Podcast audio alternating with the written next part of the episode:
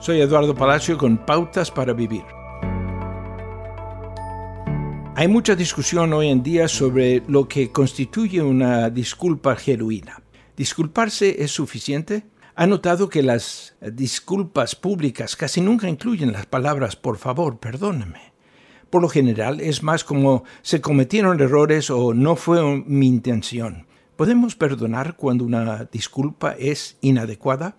¿Alguna vez ha recibido un frívolo lo siento como disculpa cuando el ofensor debería haber asumido más responsabilidad? Cuando la parte ofensora dice no quise decir eso o solo estaba bromeando o yo era joven, reconocemos que no está asumiendo la responsabilidad de haber causado dolor. Una disculpa verdadera requiere una confesión seria y una petición de perdón. Una disculpa genuina es muy curativa, pero sabemos que no todos ofrecen una disculpa verdadera. Lo que podemos controlar es la calidad de nuestro perdón.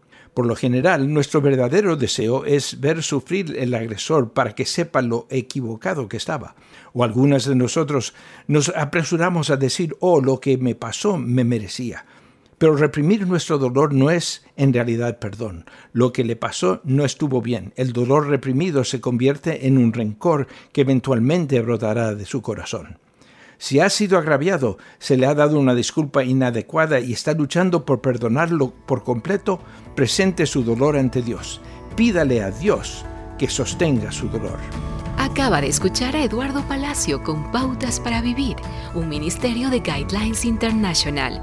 Permita que esta estación de radio sepa cómo el programa le ha ayudado. Acompáñenos en la próxima emisión de Pautas para Vivir. Gracias por su sintonía.